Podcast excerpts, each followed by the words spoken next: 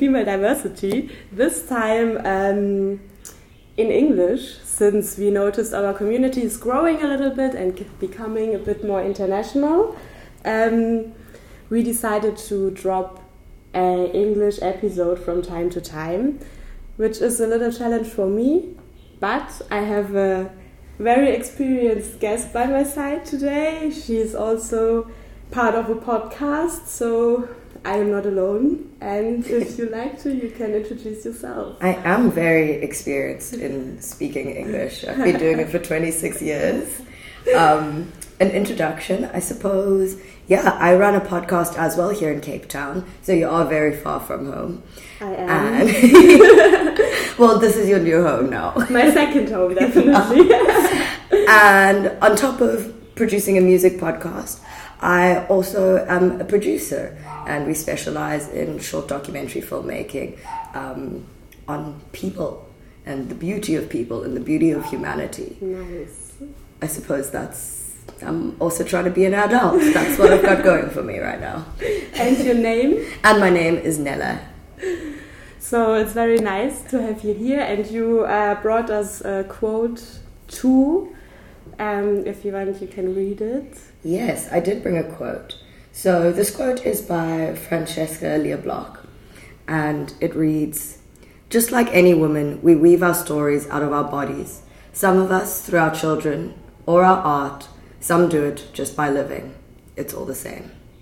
That's a beautiful quote, and uh, it gets us basically right into our topic uh, in talking about female diversity and womanhood. And uh, maybe we can start by how you define womanhood for yourself and how you see yourself in that. Oh, wow. No small talk. No, definitely not. Never right to the right to the nitty gritty. Um, if you hear any purring, I'm sorry. That is my cat Cleopatra, who is reluctant to leave us and also wants to express her womanhood. Exactly. That's fine. She should have the chance on this podcast. I find this a really difficult question to answer. I think it's a really awesome question, but I think it's really difficult because personally, my experience of womanhood has changed throughout my life. Um, I suppose from going from girl or child to being a woman, and from my experience of living overseas in Canada and traveling, my experience of being a woman is so different in every single space. And even as we enter the space of 21st century, where I'm finding a lot more of my friends are non coming out as non-binary.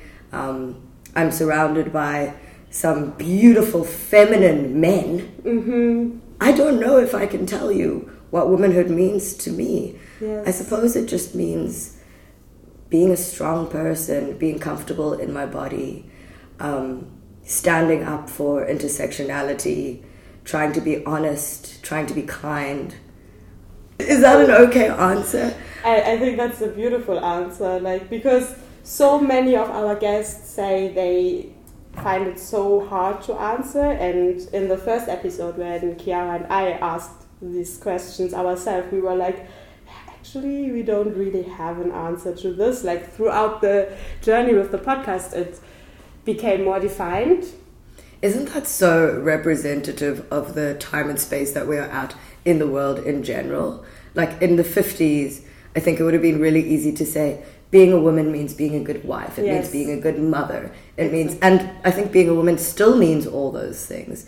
But the space that we're at right now, I think there's so much unknowing in existence in general. Yes, definitely. Because like I feel like when we talk about 50s and 60s images or conservative images, um, we refer always like a woman has to be a good mother for their children, a good wife for their husband, Yeah. a good housekeeper, but she is never someone who can be for herself, Yeah. a woman. So um, therefore, I find it super important to talk this out and to discuss this, and maybe even to find that there is not such a definition of womanhood. Yeah, I think Or it's just it's good just- personhood. Exactly. In the end, TM. it doesn't. Exa- it, like that's what I think. In the end, it doesn't really matter because I think you just hit the nail on the head. It doesn't matter um, your gender, your sex, your sexuality, your race. It is still impactful, and we are still living existences and are still being defined by the world of those things. So it does matter everything in the actually, right? like not only does it completely not matter, but also it matters fundamentally. Exactly. Isn't that like super super weird? like everything is uh, designed for men and women. Like in Checkers the other day, I saw lady socks and man socks. I was like, what the fuck? They're both grey socks. Are we allowed to swear? Yeah. Ah, yes. Obviously, yeah. Although uh, to be fair, I've never, I've never like been on a podcast where like you somebody you swear and it's like only only Anna's allowed to swear. No, you're allowed to swear too. But the thing um, is, I swear much more in English than in the. it is. It's a, it's a. Fuck is a great word. Right. Um, but what you were saying completely. I don't know if you also recently saw. Um, the surgeon masks that went viral. Also, I think it was also in Clicks, which yes, is like yes, yes. I, yeah, that's like our local pharmacy. I think I even saw it on your uh, story. Yes, on my Instagram story. So it said um, uh, surgeon masks and then masks for women, and the second box was pink. So it was like there are now only two genders. Surgeons and, and women. women. Like what the fuck? And surgeons, who are they? Like clearly not woman. Like uh, branding the same the same product to two different people is so dated. Um, we recently had a big situation, I suppose, um, in Cape Town or in South Africa here, where we were uh, protesting against the pink tax, or I think it's also called tampon tax. Mm-hmm. I think it mm-hmm. might have been international actually, but it was very important to us. Yeah, yeah. I just know like that the our taxes got dropped from I would lie if I know exactly now, but from 19% to 7% or something. But you are Googling. Let's see how fast Google is. Um, yeah, but that's a big thing. And we had a, like, I remember that um, there were tweets coming out like, um, if if this is they they get free period products now, I want free shavers because my beard grows too, and like. Oh my gosh yeah, so actually, I think that South Africa, based on this quick sticks of Google, because um, I think I must disclaim I'm in no way a. I'm no way certified to be having this conversation, apart from the fact that I am just a woman. Exactly, but and I identify as a cis woman. I mean, that uh, qualifies you enough already, right, to talk about stuff like that. I hope so. Um, but it seems like our uh, in in 2020 in South Africa, our t- pink tax was lowered. Uh, so it used to be six rand, which is like half of a euro. I don't know. Yeah. Do I, you do cents? yeah, 10 rand, no, 17 rand a euro. Okay, yeah, kidding. So. I have no idea about the exchange rate. But yeah, it is now two rand, so let's say 10 cents yeah. would now be extra, which I, I think even the dropping of it speaks to how women and how allies of women are actually making a difference. I think we're seeing a lot of how the everyday person or communities of people are affecting change intersectionally across the board, not just in sports with Man City, yeah. I mean, with the Super League, and not just you know in the stocks with mm-hmm. whatever that situation was with GameStop or Gameplay or. Yeah. You know, I think we are, and also Black Lives Matter, and seeing convictions actually happening, exactly. like across the board. I think we're seeing change happen, and, and I, I think it's from conversations like this, Anna. I didn't even thank you for, tell, for bringing me here for this conversation. I'm so excited. Yeah, I, I thank you that you're so open and so happy about to do this. oh well, I mean, you came to my house and you brought me wine. I was not gonna. Do, I was not gonna close the door on you. Obviously, like yeah, I had good arguments, but I think um, ally is a very good keyword, um, especially like when we think in um, maybe a heterosexual matrix and we think in men and women or we think in cis men and queer people and Yes. women. Let's put it maybe like this: that men, cis men, heterosexual cis men, have to maybe learn to be good allies. And I feel sometimes it's a hard, long, long, long way to that allyship because I don't know where it comes from, but um, I just know for myself it was a long way. Like I had to learn a lot of things about a lot of different stuff. Maybe we can come to this later. I didn't know before because it doesn't concern me. Um, but still, it means it happens. So just because it doesn't happen to me doesn't mean I don't have to care about it. So I don't know how to, um, and I mean, this is the reason why we are doing this podcast as well. But um, still, obviously, it's um, more interesting for people who can identify with conversations like that to listen to this than, let's say, a regular Yeah. cis man. First of all, I think that cis het men are irregular. but I, I, I, I completely hear what you're saying. I think so too. And I think when you are in a position of so much power and you have never experienced pain based on the things, the key components that make you you, yeah. it is very difficult to understand how you're benefiting from the world. Exactly. And I'm this is no defense. I think that empathy should come naturally regardless of your experience. Exactly. But I think in places like a person of color, bi- BIPOC person or black person could identify with a queer person in their struggles, or a woman could identify with a black person in their struggles. We have all faced some kind of discrimination because of our existence. And as somebody who is in every bracket, you know, it's obviously easier for me to feel Obviously. empathy in those situations, and that's why I mean I'm sure we'll get to the vegan thing. Um, Yeah, I maybe should have put that in my title, but it doesn't define me. you know, um, I think that's why it's easier to to become intersectional once you understand one kind of pain or once you understand one kind of discrimination for something that is unchangeable about your existence. Yes. Intersectionality and uh, all these different things of discrimination, where discrimination comes from, it can just make you emotional sometimes. the weight of the world definitely does weigh heavy and it can kind of sometimes feel like nothing is changing and nothing is happening Exactly. and that pain is going to be existence the weight of the world can definitely weigh very heavy especially as we move towards oh we are in a very connected space in terms of I don't know, like maybe like social media, you don't just share the pain of your immediate community. You share the pain of everyone all the time, all over the world. You aren't separated from that. Yeah. So there's a lot, like there's a lot more information out there. Uh, but, and this is where my work kind of comes in, where I do look for the positive side of these things, um, and I try to find the beauty in stories and in individual narratives where there's pain, there is always also hope.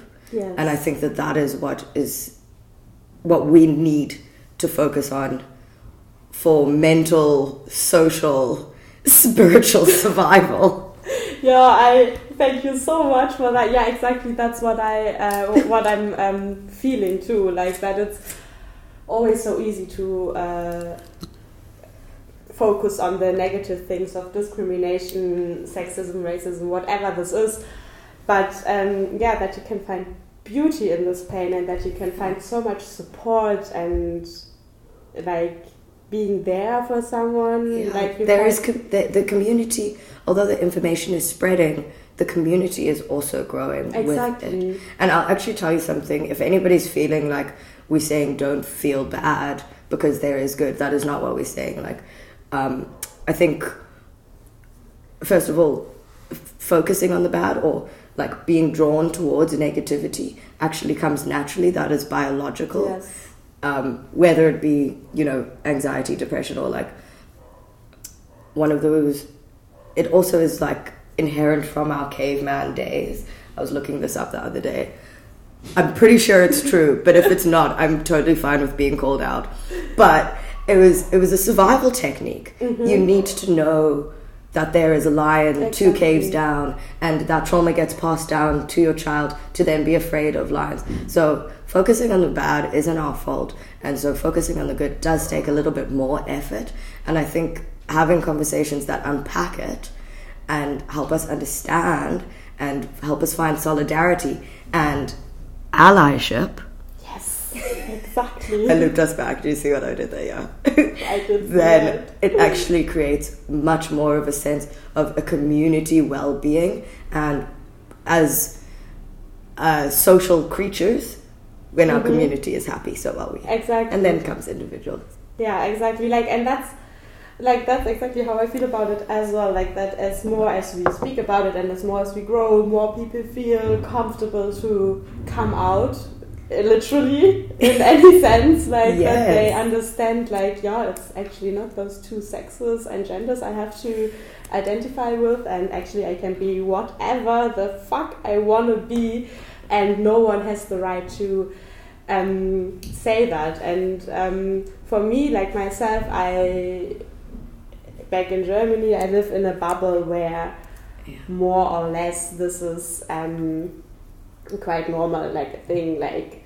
yeah I don't know, it's I don't have to explain queerness or um, the, the the the the sexual identity. Exactly the the differences between sexual identity and uh, sexuality. Yes. And um, also gender ne? and um, I feel like the time I've been here I mean it's I mean it's many times I've been here and but like this time I came back for my master thesis uh, about gender-based violence and so I come with a different view obviously and uh, I must say that in Cape Town no matter where I am I feel as a woman, like I was thinking if I should change my subject in not gender based violence, but like Yeah. my experience as a woman in Cape Town because it's so different than from being a woman in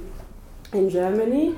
Um, like even like the amount of sexual harassment yeah. it's incredible. Like I don't know, I don't want to even start. Like when I walked down Main Road, Somerset West, twenty minutes. I think I was sexually harassed twenty times yeah at least. I mean And- those stats add up if you add them to our sexual assault rates Yeah. as well Exactly, and I mean, and I feel so often, like here, I don't know how to put this, like, but that all this gender is, uh, and maybe this is also just speaking from my bubble in Germany because I live like in a student bubble. But I feel like that um, being a woman and being a man here is, in every sense, a bit more to the stereotypical roles in when I walk through town or yeah i mean on some some level i do agree like I mean and, and, and it's also it, it, it is cultural and it is based on the spaces that you are in Mhm. the community that you are surrounded by is probably way more similar than the community of South Africa because South Africa has 11 official languages and those 11 official languages come from 11 groups of people and those groups of people come from tribes and those tribes have had structures that have always been placed and those things have been passed down naturally to people but you speaking about Somerset West. If I compare my experience living in CBD Cape Town, which is you know very music, it's like Exactly. the the design capital. You know, um, I think you know we have underground queer parties where people are just absolutely adored, loved, cele- ce- celebrated. Um, but I still think that there are, are discriminations there, and the way I would compare it to Germany, Um, I've only ever been there. I think I've been to Berlin twice.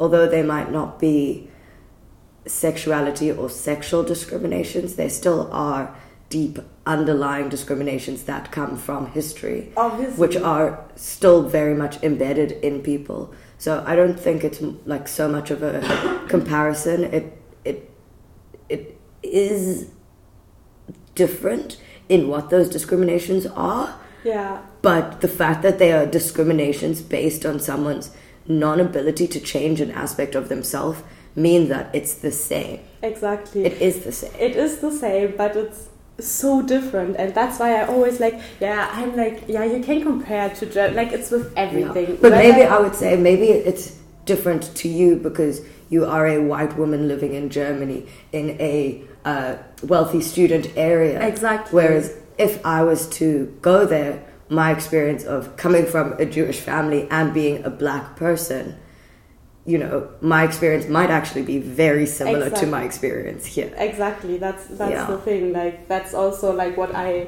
can't see in Germany, and what I only can see through someone who can tell me their experiences. Obviously, And that's the thing about you because you actually care about those experiences, and that's how we start to unpack it. Like, yes, the importance of allies, I think, often goes undermined.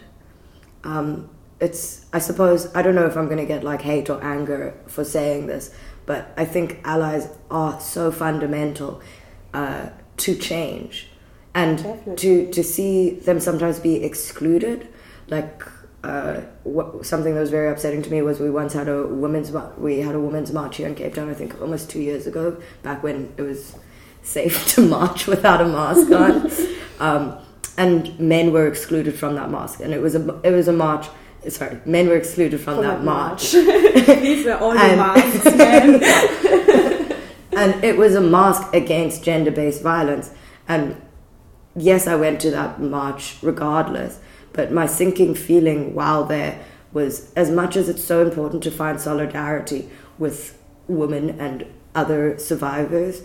Um, the march should have been organized by men and should have been run by men, and it should have been men saying, We need to stop sexually assaulting women. Exactly, like that's always my preach. Like, don't tell your daughters or girls how to dress right and to be not too much this, too much that, not, Mm. but not too, uh, not too uh, lovable and- Conservative. but you know, but like, why don't we tell, teach men or boys not to sexually assault women or not to think only because I'm wearing a short dress and a huge cleavage, that's an invitation to rape me. Exactly, And- and it goes so much. It goes even further than the home. It is.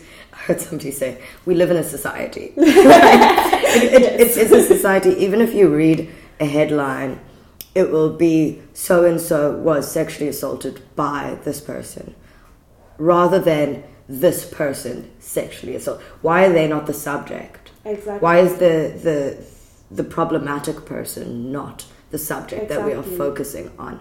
And that is our articles. That is the the the, the media that we are consuming. That's the representation of gender Exactly. construct, stereotypes, stigmatization, and this shows how tremendously important language is and how much power language is uh, has and how simply you can change like with just putting the names differently Flick of the tongue. yeah Yeah, and and I love the idea of language because if you think about Afrikaans, which I, I suppose is structured similarly to, to Yeah. German, maybe you could actually say that the subject uh, would go first. How would you see yourself with all you said now um, as a woman, as a cis woman, as a black cis woman in Cape Town? Like, I mean, you're also living pretty close to the city center, and I mean, Woodstock is a fancy area. Like, It's not not. It's not a being fancy- gentrified. It's actually really problematic. Really? Woodstock was one of our biggest eviction locations Oh, uh, from really? District 6. Uh, colored people originally lived in Woodstock. There were forced removals. So, as far as I am aware, Woodstock actually used to be more farmy. Mm-hmm. Um, and when apartheid happened, the government took over this this land and forcefully removed people from their homes, evicted people, children, mothers, yeah. parents, and and sent them to the townships. And only yeah, very recently has it started being built up or portrayed as more of a student affordable living um, location, as far as I know. Please, guys, this is embarrassing. no, why? but yeah, that's like where you live, and uh, Yeah, like I even had a friend. I had a friend. I was recording with him. Um, he's forty, um, but we sometimes do voiceover recordings and stuff. And he came to my house to record with me, and he said, "Yo, I have not been back to Woodstock since my parents and my family was evicted Oh, when I was like seven. I know that was hectic. I mean, that's a crazy story when you hear it that close and.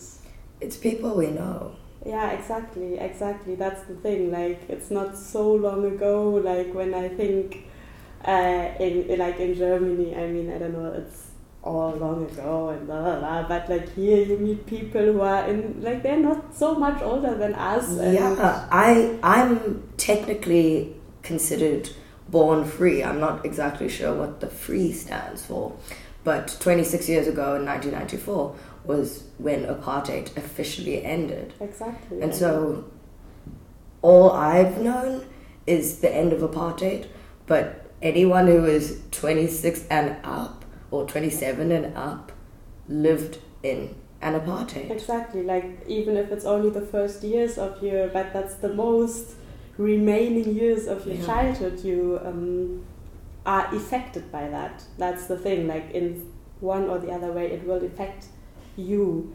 And um, yeah, but how would you see, um, like, you being a woman now in Cape Town, like, like your really personal I think experience. Yeah, like that's a very, very good question that I, I haven't really thought about in those words.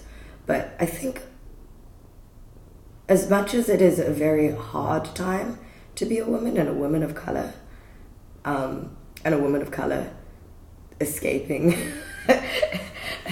a racial segregated country and Yeah. like escaping the the hangover of apartheid, I suppose. Um, I still think, despite all those hardships and despite all the fights, um, I still think that this is a very important time, and I hope that my existence has some impact on the people after me, and I hope that what I do in my life and with my life will make being a woman or being a person of color a little bit easier Mm-hmm. for my sister Mm-hmm. or for her children or Yeah. for my mom's grandchildren who are also going to be my sister's children by the way okay, clearly not your children. you know um, so i think i guess yeah it is, we are coming full circle because once again it comes back to hope and my existence or my my feelings around it is to be hopeful Mhm. and like we kind of started at the beginning of this can i call it a segment or Yes. beginning of this question yes. Um, is there are many things that are clear that change is happening. Mhm. And I think we are in a very fast paced changing world. And I hope that one of the things that is changing is the experience that women have in Cape Town, in South Africa, in Africa, in the world. in the world, yeah, that's how you always can put it. At the end, it comes back to that's a it's a global. We are at the tip though. We are at Cape Point. We are where it begins. Exactly, And I hope it we spread I hope we spread it out. the world around the Cape of Good You can't, you can't see Anna's uh, Yeah, super big gestures. She's flicking her hands up, make it rain. It's like, Make it it rains down in Africa. exactly. But um, sadly enough, Cape Town is also capital of gender-based violence Yes. and femicides and um, yeah how like how would you see the safety and security for women um, or for everybody who doesn't identify as a cis man in in Cape Town let's not take whole South Africa that may, might be too big but um, like because as I said I feel very differently and Yeah. I, I also don't feel as independent as I am in Germany because I mean just now we have to look at the time all the time so I still can come home safe or find somewhere here to sleep because it's just Completely. too unsafe for me to drive home what 40 kilometers yeah. I mean, firstly, I'm jealous or envious. I don't know which one is bad and which one is good. One is good and one is bad.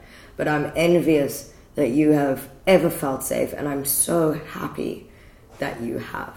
yeah I, Um, it's a combination of the two feelings. I can uh, I can feel that yeah definitely Because fear or a lack of safety is so embedded in my life. I live with it. hmm It's not something that.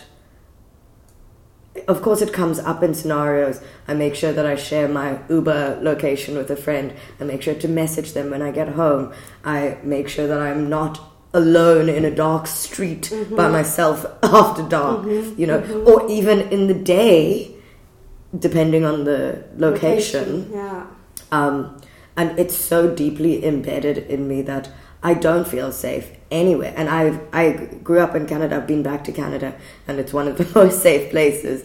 And I still don't feel safe there. And I mean, to give an example of how insane the fear is embedded in me, is I was doing a meditation the other night, and the woman was like, "Imagine you're lying in a empty field, and the st- sun starts to set."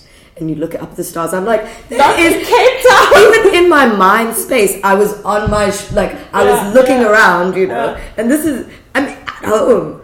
I got Trellidors. I got bars. I got security at the end of the road. I have the police on speed dial. But my roommate is a man who it makes me feel so so safe in this space, and he is here to protect me if anything. God forbid all my security things were to fail, and I'm lying in my own bed And trying to have a peaceful imagination Yeah. of looking up at the stars by myself in a field. And i can't even do that because it doesn't make sense. It's not my reality. And yeah, yeah, that's crazy. I mean, it's so. it's crazy. And it's like it makes me so upset. Like i don't want to be the stereotypical angry black woman. Yeah, but i'm so why do i not get to feel safe exactly. it's a human right Exactly. Like I mean, you Um, have to feel. You have the right to feel safe, no matter where you are. But in saying that, we may have one of the highest sex- reported sexual assault rates, rates in the Mhm. world. But I also feel like if you were to go to anywhere else in the world, there isn't a woman who has not experienced some form of maybe not necessarily sexual assault, but maybe sexual microaggressions or maybe sexualization. I'm There isn't a sure, place. Yeah, I'm very sure. No matter where you are in the world, every single person, every single woman, has experienced some form of sexual harassment. As as sorry, I can't pronounce. Almost there. I was following along. I was like, yeah. sexual harassment. yeah. and um, I strongly believe that uh, even women who say I have not been sexually harassed, they might not even be aware of that. Yeah. And I mean that's always hard to say because also like for me I was a long time like that. Like yeah no I'm strong. I'm Mhm. confident something like that doesn't happen to me. I'm not afraid of that, and if that's happened, like yeah, what the fuck Yeah. so ever. But that's not the case, and actually, every single look makes me feel disgusted. Like every Yeah. single look where I know this has some kind of sexual intention, and I don't want this because I don't fucking know you. Like just because you're walking around, and I mean. Yeah, I don't owe you shit, bro. Yeah, exactly. Like maybe more, I'm a bit more aggressive and tense because I'm Mm. uh, staying in a township for two months already, and I'm the only white woman. That's how it feels. Exactly. That's my existence in Germany. I was about to say probably welcome to your life. But um, yeah, to- totally. I totally hear that. Um, I don't. Oh, I it I took me, you know, it took me so long to understand. Like even here, I, I write my master thesis about gender-based Mm. violence. I'm so focused on sexual harassment, on sexism, on racism. Like I always Mhm. try to be so aware of this and like to find it. But like, I think I got it only after three or four weeks. I was like. No, this is actually like I've been harassed for a whole month every single day, and I didn't even realize it because it feels so normal. I'm so sorry. And like, I mean, and I don't know how to feel about this. You know, that's such a strange, strange thing because sometimes I feel disgusted because I know this is not right, and you sh- they shouldn't do this. Like, a man shouldn't behave like this towards any other person at all. Like, I don't Yeah. give you the right to call me "Hey, baby girl" or whatsoever. I'm not your fucking baby girl. You know. Exactly. Ew. Um, Unless you want to call me. Unless I want you to. but but I, unless I give you the permission to call me your babe, your baby, or whatever. But as long as I didn't, don't call me that. And um, that's actually always my standpoint, and I'm always there to fight and to turn my back around and to say like, yeah, what the fuck, you don't talk to me like that. Like, I mean, don't do don't be doing that here, maybe That's the thing. That's the thing. But then I come here and I'm like, oh yeah, maybe I shouldn't do this when I'm alone. Maybe For sure. I could only speak up like this when I know there's like at least one man next to me who I know can protect me in case of emergency. And this is such a strange thought. Um, yeah. I do not have in Germany. Like even like I'm not saying I feel super safe all the time, but it's completely different. Like I when I want to go for a walk at 2 p.m. a.m. in the morning in the forest, I just fucking do it. I just maybe don't put In the forest. No, I've seen that movie. It doesn't end good for her. It does not end good for her. Yeah, but uh, yeah, like that's like that's the thing. That's my reality where I grew up in, and um, yeah. Like, I don't know if this is factual. I kind of just made up this right now while you were talking, as because I just saw three essences, I suppose, as you were speaking, or like three places that, three worlds that you lived in. So I think the first world of denouncing it or um, ignoring it or pretending it doesn't exist is a way of keeping your power. You don't want to feel disgusting. You don't want to feel like a piece of meat. You want to feel like your worth is not based off the way somebody else treats you Exactly. which it isn't.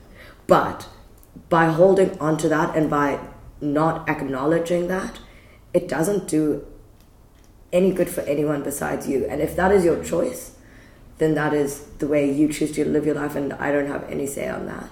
Um, but it doesn't make a difference. Exactly, that's When thing. you go into stage two and you say, I feel disgusting, and you acknowledge that filth or you acknowledge that anger, that anger then fuels you into stage three where you create a podcast and start speaking in a safe environment about ways in which we are going to change Yeah. the way women are treated in our society and in our world. Yeah. And like, I don't know if that's factual. I literally just made that up right now, but that's what it feels like. And so, and I don't think any space that anyone is ro- in is wrong. yeah, Um, I think it's so personal, and you don't know what they Yeah, what led them to making those choices. exactly. Yeah. But from my my point of view, I think it's for my self worth and my self value. It's important for me to try and make some kind of change, That's the thing. and the change is not going to happen from me fighting back at a man one on one in the street. The change is going to happen on social media where I have my you know group of allies or 400 people who are watching my insta story that's not very many but it's so much more than one dude who is totally just gonna fucking stab me exactly, exactly. Yeah, you make me so feel so much better right now. because you know, sometimes I'm like, yeah, no, I can't leave this, but no, I don't have the energy. True, that's Yeah. also the thing. Like, I don't always have the energy, and um, sometimes I also feel like I have like a filter and I don't see everything because I feel like that when I'm walking in the township, I'm 99% of the time walking with other men, not with other women. But also, isn't that interesting? The very, I nearly said species, but the very, the very thing, the very gender that makes you feel safe is also the very gender that is protecting you, and that is your safest But- ally. Yeah, that isn't that crazy. It's the gender that's harassing and raping and murdering me at the same time. Yeah, And that's crazy because like I always feel like there are too many men in this world who are unsafe, like who are unsafe for me that I can say, yeah, I know that there are some men who are good. You know, like I'm always like, Yeah. yeah, but the chances are too high that you are might like you might not even have the intention, but yeah. I like I maybe you gotta take like you now. You are now forced, quite literally, between a rock and a hard place. exactly you now need to make that decision. You now need to take that risk. And I think that's one of the things that was so important in the conversation of the Me Too movement or All Men Are Trash movement, where men got really offended by saying not all men are trash because look at me, I am a good guy, I am a good boy, Yeah. give me a gold star. And the the conversation was obviously saying all men are trash because they are all trash, but also enough men are trash. Exactly. It, like enough men to say all men. Like enough men to that we have to take the risk, as you said. Like because I cannot be sure if you're not gonna do anything, and I don't know if I can defend myself if I'm alone with you. That's Yeah. also a thing. A comedian in um, America, I don't want to mention his name because he doesn't deserve it because he's a piece of trash. Um, he said, uh, it's really interesting the st- to, to if there are any men listening to this podcast, I'm sure it's a majority of women, but if there are any men listening to it, to put it in perspective, in the US, um, if a woman and a man were going to go on a heterosexual date, um, the risk she is taking on that date is oh the risk he's taking on that date is percentage wise the thing the biggest killer that's gonna the biggest thing that he needs to be worried about is what meat he's gonna eat because the biggest murder of men in the US is heart disease Yeah. Or whereas the biggest risk that the woman is gonna take is if that man is gonna kill her because the biggest killer of women is Ah, men men. Exactly, and that's the thing, and that's yeah are men thank you for correcting my grammar I'm so proud of me. this is actually the essence of like what I'm the crux Always. of the matter exactly, exactly, yeah. And that's also for me why it's so important also in my um, master thesis to actually talk with men and to talk with men about this topic and um, hear also what men have to say because often I feel like there are a lot of misunderstandings and I also get a lot from white heterosexual cis men and they will all hate me now. That's fine. That uh, I'm too much of a fun breaker or whatsoever because I wouldn't Oh, your sexism boo. you know? Boo! Uh, oh, you shattered the reality of what Exactly. your existence is about. only and if it's only what I'm saying, like I'm saying, like you made a sexist comment because you and please don't hate me because you said, "Oh wow, this." So we had this situation, yeah. Yeah. I live in a flat with ten people, um, and it's on campus. In Cape so- Town, we call that a digs. it takes. That's what we call it. Okay, I live in a digs. Yeah. um, but it's on campus, so we have to check the gender balance and uh, Oh. yeah, gender and international balance must be kept up. Um, but other than that, we can choose our flatmates. But so for the person who was moving out, we had to find a woman, um, and we had several women we were talking to, and then one white heterosexual cis man said, "Oh, "Well, actually, this woman is way too beautiful to move in here." And Let me guess, he won't be able to control himself because that is a crime waiting to happen.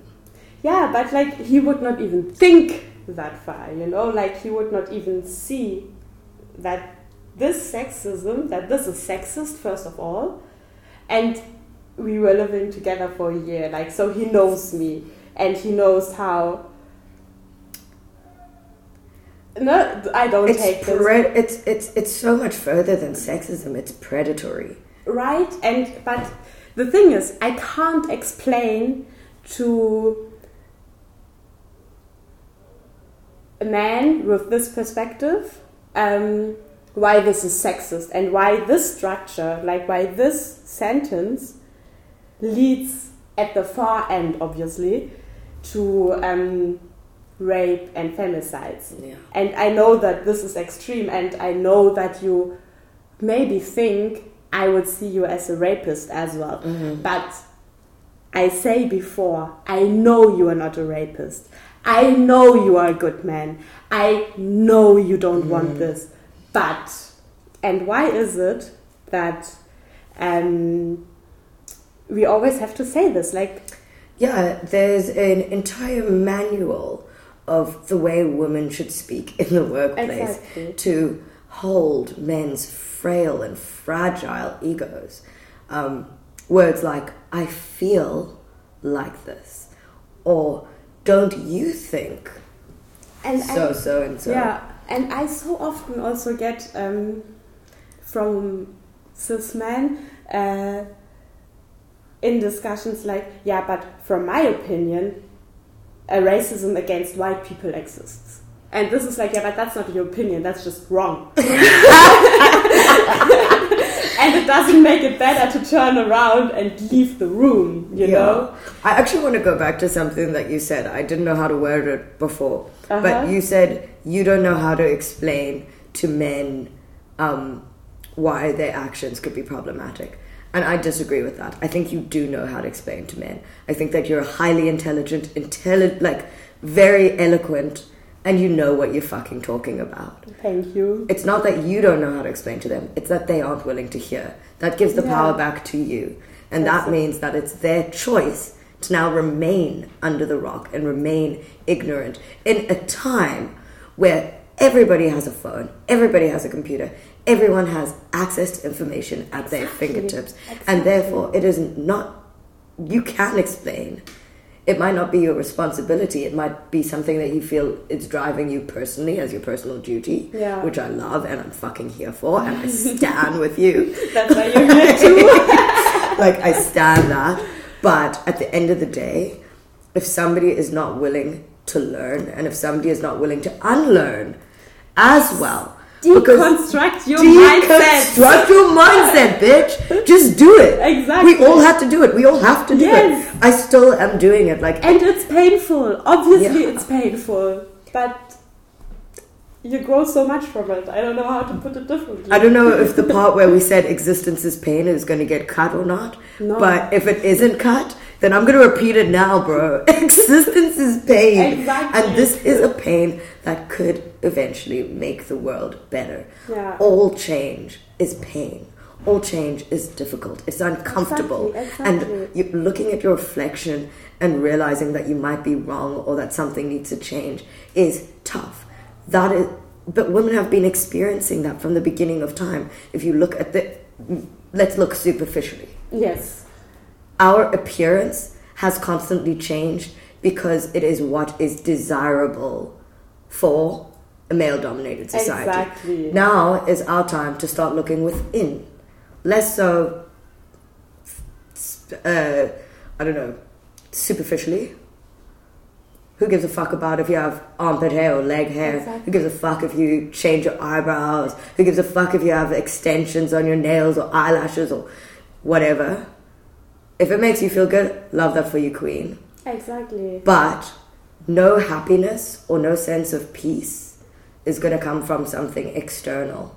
And so even like the, the mission to educate people who don't who are putting up a fight to be educated, like your peace will come from you having said your part, but we cannot put it on an external factor. That's very true. We cannot force it upon. If that you want to use that as my quote at the beginning, fucking do it.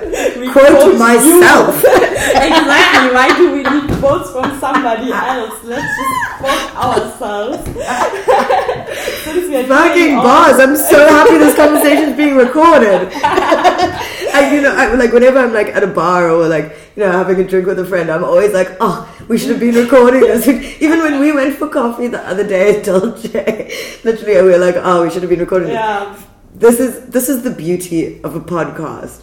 We can just have a dope ass motherfucking conversation. Exactly. And Exactly. you guys get to hear it. And everybody can hear it and learn from it. yeah. For fuck's sakes, like. I don't want to live in a world where I'm not constantly learning. I don't Me want to. too. And I don't want to live in a world where I'm not challenged, and I don't want to live in a world where I can't see something new or where you can't be like, yeah, but for me, the way I am and where I come from, this is like this and this and this, and I'm like, wow, like you opened my eyes for like, thank you for like letting me in, and Yes. I mean, I think I would have so I would have missed so many things if I would not have listened. And it's always like I mean, I don't want to always say like, yeah, I can listen and empathize, empathize with. Uh, That- that'd be the wine. Like, uh, The one and a half glass of wine. um, empathize with um, Yeah. like with you and with your experiences, even though I can't make this this experiences only because we have a different skin color, and um, But we've been doing this since the beginning of time. Storytelling, podcasting is storytelling. Storytelling. You're getting my story right now. exactly. And storytelling has happened since before we were reading and writing and hieroglyphics or whatever. yeah, you know um, and watching movies is getting a window into somebody else's life and t- somebody else's experience. Reading a book is getting a different perspective So on something you didn't Yeah. know. So why when having a conversation with a person when a person wrote that book told that story made that movie why do we denounce their experience just because they're in front of us now? That don't make sense to me. Learn from everything. Exactly. Like, and it doesn't lower your light only because now light shines upon them. That sounds so fairy tale-ish. Ah, I don't know how to put it. I in like it. um, you know, like I mean, like And- it's not a cake. It That's is the thing. scary. It is scary to. I, I think. I think the problem is that from a very young age, we taught that being wrong is bad. Mhm. Like if you look back on your childhood in school, if you answered a question wrong, everyone would laugh, and your teacher might make you feel dumb. Or if you did, if you made a mistake. I mean, I actually didn't. I wasn't raised like this, but like, um, I from listening to my friends' stories, I know that you know if they were like punished for doing something bad Mhm. or wrong, wrong is bad. But I think we're coming. This is another thing that we need to destruct, deconstruct. Being wrong isn't bad. It's an opportunity to be better, and it's a moment where you can improve. Like all those, like I don't want to say lame quotes after what I've just said, but all those quotes, you know, where they say the most successful people have also made the most ex- mistakes and That's things like thing. that Exactly. that is where we add, and success doesn't have to be financial or social or material success in your own being and your own sense of self is so important too. is and you can only succeed if you're willing to fail and if you're willing to learn and if you're willing to not make that same mistake again. Like, that's just, sorry, no cap. Yeah, no, that's the reality. Like we we make mistakes, but they're not bad. They don't have to be bad. We can learn from them, and we can. If we learn how to learn from mistakes, I think no mistake is a bad mistake, and um, maybe that's Except for murder. I was thinking that. I was thinking that. and even then. hey, it was situational, man. Life happens, huh? we all have our flaws. but I mean, I, I, I'm also just like, I, I, I, as much as I want this to be like an empowering conversation that we are having that other women can listen to and like feel like they see something in us, I also would really like it if there is a straight heterosexual white man out there who has managed to get this deep into the podcast and this conversation. So long into like it. I mean, after we like absolutely just like lay it thick on them, if they manage to get this far into it, um, to to find some sense of acceptance for the reality that we do that we as women do live in, yes. and rather than feeling defensive and feeling attacked, can look within and actually think about what they can do to make this a better world, not just from themselves, which they inherently benefit from. Exactly. Because sharing your power doesn't make you powerless. Exactly. It just make other people more powerful, and like that's all. like- Empowered. and- Empowered. exactly. That's the thing, and that's how I start every conversation with a average right. la la la la. Whole title. Um, the boys. the boys. Um, but Can I have more wine? obviously please go ahead. Um, but that's al- always um, like how i start a conversation with. Like i i know um, it might not be you but uh, i lost my point a little Yeah, bit. but it's not our job to babysit at the same time. exactly that's like the thing. yes i i i definitely think that people are more likely to listen when they don't feel like they're being attacked and so i understand why you would come from that um, angle Mm-hmm. of of cradling their emotional state before you launch into your ravage ravaging attack and like deconstruction of why they're such a shitty fucking person but which also- isn't their fault. Exactly. Well, it could be, but it's it's their fault but it's not their fault and yeah. But then again, we all have reasons why we could be shitty. So. Exactly, and I also like I always think, yeah, I'm also so much into this uh, topic already and all this, and like they have to learn so much and blah blah blah. No, but boo. it's not like that. Like I mean, we were talking about this too, like self education. Um, or Yeah. being an educator. I mean, like what you do, what I do, it's both educational work, but it's on some level educational voluntary work. And you don't always have to be an expert only because you're a woman, only because you're a woman of color, only Yeah. because you fit a certain Category. stereotype. Stereotype. Like- we haven't used that word yet. Exactly. and I mean only because um, you you you are black, you don't have to be an anti-racist activist. Like you don't have to have all the. I mean, theory. you should You be. an- should maybe. yeah, what they were saying, it's not enough to not be racist. You have to be anti-racism. Angela Davis, exactly. And that's so so important. Did another woman use that quote already? Huh? On your did another woman use that quote already on your no, podcast? No, That's a very good, uh, very good But quote. I mean, we could bring it back to like women's rights or uh, b- women. But like, it's not enough to be a good guy. It's not enough to not be a racist. You have to be against any form of discrimination. And discrimination. you have to stand up for it, and you have to stand up for it in a room, even if there's something said, like something discriminating yeah. said, and there's no one in the room who who will be discriminated by that. Nonetheless you have to stand up for it and you have to say this is not right and um, that's also for me where intersectionality comes in because Yes. we um, we feel like uh, like we're talking about womanhood but um, your womanhood and my womanhood are two completely different things Yeah. because um, we have a different skin color and therefore for you sexism works so much differently than for me and um, the only thing i can do is to listen to your stories and Yeah. to believe them that's what i often feel like is not the case for a lot of men who do not really believe Yeah, there is there is a lot of doubt.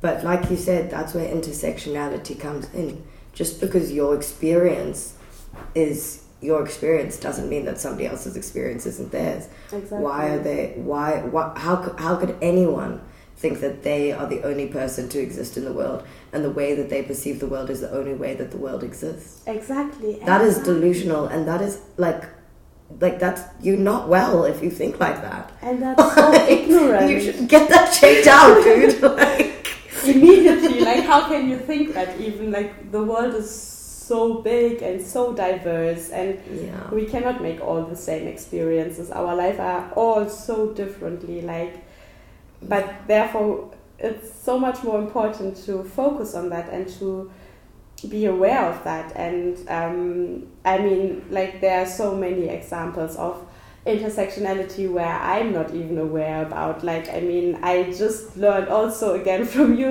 your insta stories that uh, uh, how much veganism is um, how you say combined interfered with um, yes. Uh, racism and uh, where it actually comes from. oh, I'm so glad somebody's watching them. you see, you make a difference on social media. I'm not even an influencer, but maybe I am if I influence one person. that makes me. exactly. Yeah, everything is connected, and I was actually gonna say it in a negative way just now when you were speaking. Um, you were saying our experiences are so different, and I was gonna say um, it's so confusing for me because I don't know what I'm being discriminated against for often. I don't know if it's because of my race. I don't know if it's because of the way I speak. I don't know if it's because of my gender or sexuality. Um, I don't know. I'm just used to being discriminated against and it's shit.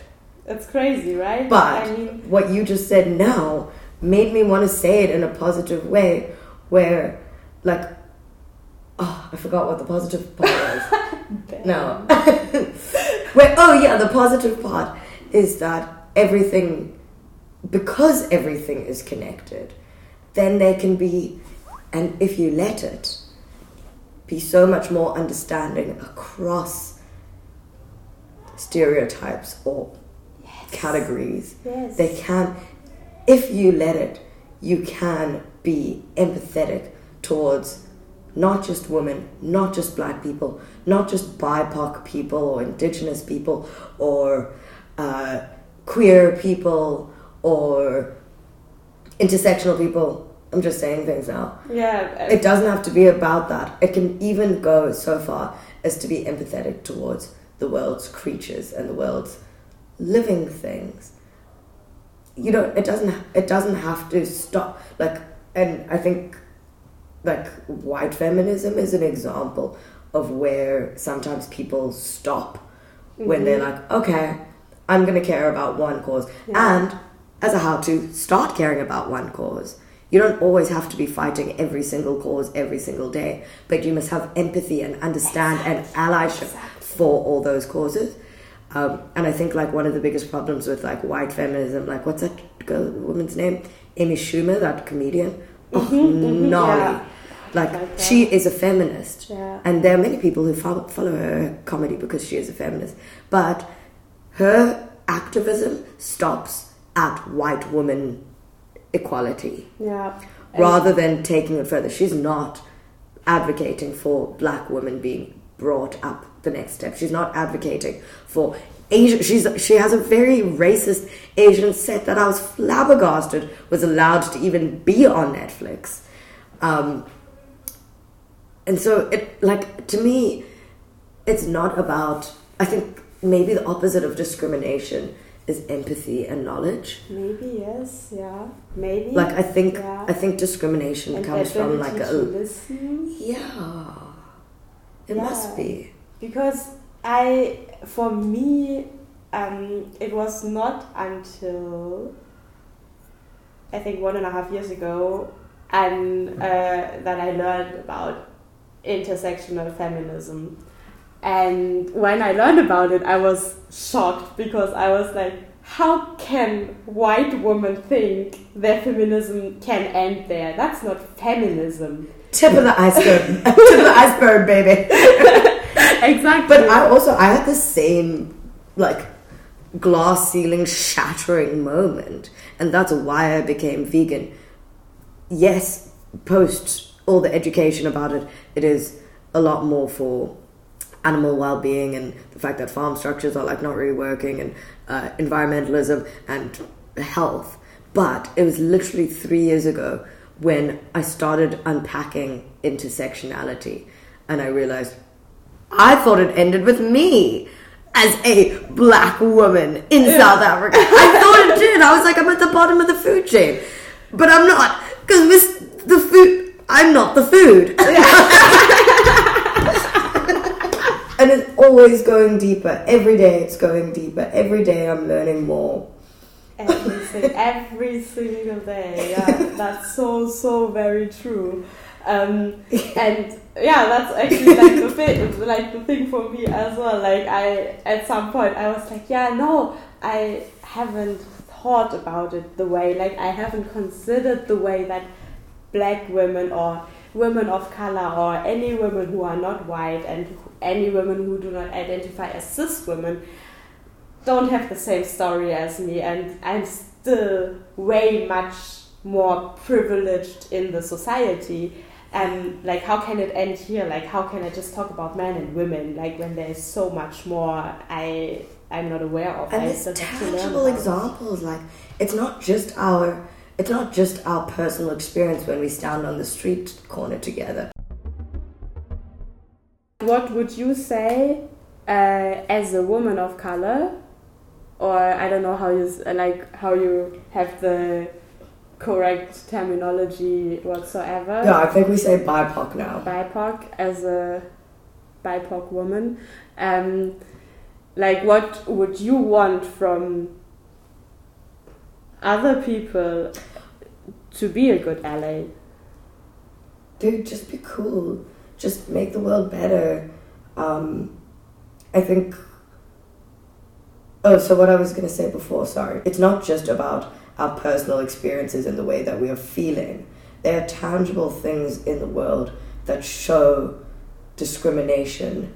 A good example is both me and my best friend joined our workplace at the same time, and we in different departments, but we are both completely qualified to be doing what we're doing. In fact, I'm more qualified. I've been in the film industry for eight years, and she's this was she joined it in her first year of doing it.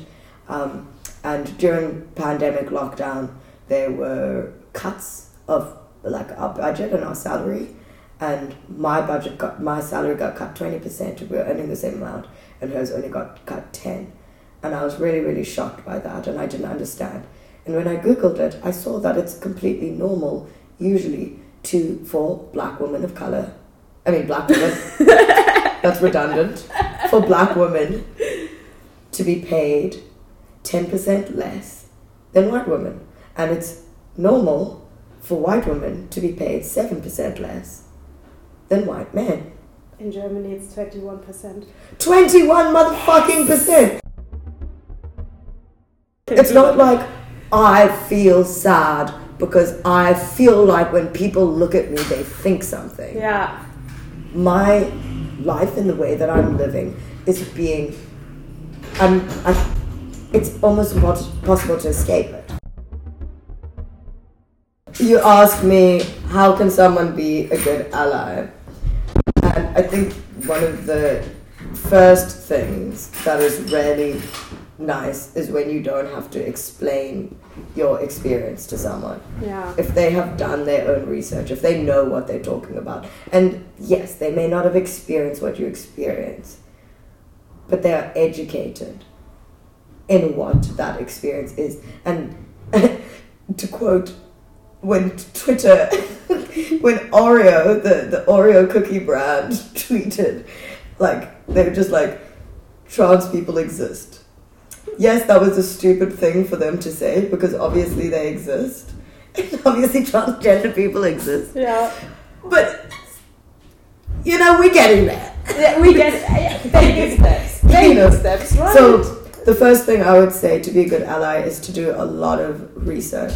And educate yourself. People Educate out yourself. there. Don't educate yourself. Let not us educate you. exactly. And then the second thing is the point that you've been saying throughout, which is if you're not willing to do the education yourself, then listen. Exactly, listen. There are so many people telling their stories, being out there. I mean, we live in the 21st century. Everybody has, almost everybody has access to social media or whatsoever. Like, you can easily educate yourself. Exactly. Everything I'm about to say is basically a summary of what we've gone through because I think the next thing of what someone should do is to speak up in their own circles, which you mentioned. Speak up when you feel it, when even when you're not performing in front of somebody who is looks or their experience is different to yours. Yeah, When you are in those spaces, speak up when it's wrong. You know what's wrong and right. exactly. And mean it. Get Mean it. comfortable with being uncomfortable. It's okay to feel kak. And make mistakes. If I say something which might offend you or whatsoever, you can tell me that, and I don't have to feel personally attacked or shamed by this. Like I can tell you, yeah, thank you, I didn't know it before. Like thank you for telling me, but the goodest boys of the uh, men are trash movement were the ones who also said men are trash. yeah, You thought being a good boy was to say that you're not trash. You trashier. Amplify the voices that have been silenced for so long and create And- spaces where hearing that is Gucci. That's also what what I I'm always trying to say. Like you don't have to give uh, BIPOC. It's always, I always want to say BIPOC people, but the person is in there already.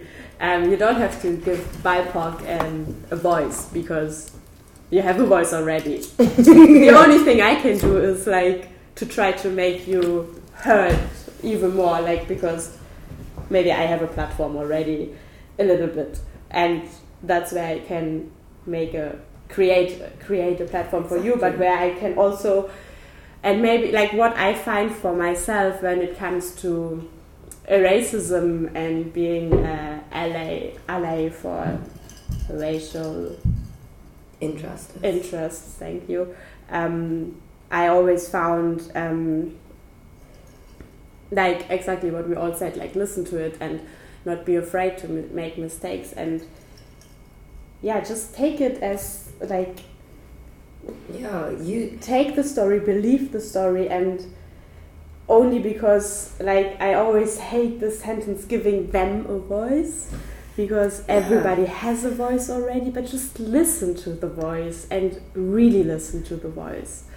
like using your privilege first the first step to using your privilege in a positive way is to acknowledge that you have privilege. And i think we all have privilege. I have privilege. I mean me having this conversation with you is using my privilege. Yeah. And you having the space for us to have this conversation is you a using your privilege Exactly. like and the only reason that we're able to do that is because we acknowledge that we had privilege which in the first place was an uncomfortable thing to do because we do feel beaten down by the world Yeah. but we're not the most beaten down by the world Exactly, exactly. Like that's that's the thing. We are all still very privileged, like all of us, and maybe we just have to find a way to use our privileges Yeah. the right way. acknowledging somebody else's pain doesn't denounce yours and using your power for good doesn't mean that they're going to take your power away like we are all equal Exactly. Yeah, I think that's the perfect roundup. thank you so much for uh, being part of Female Diversity, being probably our first ever English episode. Hey, talk about diversity, bringing it home for Cape Town. like, be, be our first English episode. Number one, baby. Thank you so much for Yeah. having me. Thank you for coming to my house with wine. Thank you for an awesome, stimulating conversation. My God, this was so awesome, and I really, I feel like I learned a lot from you as well, and I really appreciate the space that you're creating. And I hope, I hope our conversation is a conversation people go and take home to their families and to their friends. Exactly. Like, I hope our conversation goes further than this living room. Me too. Um, but if it doesn't, I still feel like I got so much out of it. Exactly. I feel also like I, I learned a lot from it. So thank you very, very much. And it was so much fun. Until the next bottle of wine. Until the next bottle of exactly. wine. and until the next new episode of Female Diversity.